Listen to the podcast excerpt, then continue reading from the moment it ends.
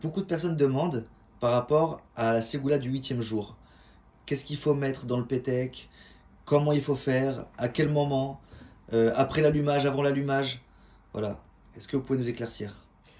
Il y a beaucoup de ségoulottes d'ailleurs pour le huitième jour, puisque ça, la Hanouka atteint l'apogée, les huit lumières sont là, c'est-à-dire que nous avons dépassé le monde de la nature, qui se divise entre le chiffre 6 de la construction du monde, 7 où Dieu se reposa, et le chiffre 8 qui appartient au monde de l'éternité, au monde de l'illogisme, au monde non cartésien. Par ce biais-là, nous sommes dans un jour très spécial où il est très recommandé de s'armer de beaucoup de foi, car la foi est une énergie qui donne vie à nos espoirs, et de croire à 100% Bezrat Hashem que en ce huitième jour, ce soir des lumières de Hanouka, il faudra profiter de cette demi-heure pour prier, prier pour tout ce que l'on pourra, celui qui veut se marier, celui qui veut une parnassa, celui qui veut la santé, celui qui veut faire sa alia, celui qui veut trouver un travail, celui qui veut tout ce qu'il aura besoin, toujours en rajoutant pour mieux te servir Hachem. Des choses qui sont en rapport avec le service divin, puisque la Shekhinah descend dans le monde spirituel, le monde des flammes, pour éclairer notre chemin.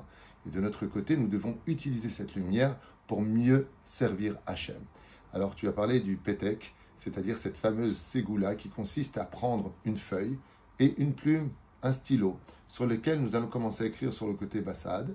Prenez le Télim 118, le verset 5, vous copiez là-bas en hébreu en titre de cette feuille, après quoi vous allez marquer votre demande pour l'année. Comme je vous l'ai dit, chacun selon ses besoins. Une fois que c'est fait et que les bougies se seront toutes éteintes, eh bien vous prendrez cette feuille que vous plierez vous la placerez sous la Hanoukia. Si vous la laissez sur le buffet, elle restera là-bas toute l'année. Si vous la remettez dans une boîte, vous l'enfermez avec la boîte jusqu'à Hanouka prochain. Il est bon d'organiser, si je veux, un bon repas avec, euh, pour cette huitième bougie, eh bien, des livrets Torah pour que ça devienne une Seudat Mitzvah, car il n'y a pas de Seudat Mitzvah qui sont prévus pour les fêtes de Hanouka pour quatre raisons que j'ai citées d'ailleurs récemment. On va en donner que deux rapidement. La première, c'est que, eh bien, c'est une fête on a voulu tuer les âmes, les âmes ne boivent pas et ne mangent pas, donc il n'y a pas de Seudat Mitzvah. Et la deuxième, celle de Maran, Rabobadia Yosef, qui explique, étant donné que la guerre avec les Grecs n'est pas finie, eh bien on ne peut pas faire encore de Seudat Mitzvah, puisqu'on n'a pas fini le problème de l'assimilation, de l'influence des Grecs, même en 2022 de l'ère vulgaire.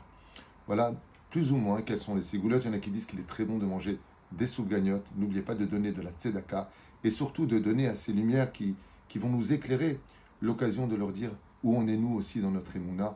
C'est pour cela qu'il faut se réaviver et utiliser ce huitième jour de Hanouka comme un Yom Kippour, une occasion extraordinaire de faire une totale teshuva sur le monde dans lequel nous sommes, un monde rationnel qui peut nous amener à l'irrationnel, là où les Hébreux ont été capables de traverser l'histoire et de vaincre l'impossible. Tout est possible, particulièrement ce huitième jour de Hanouka. Merci beaucoup, Rav.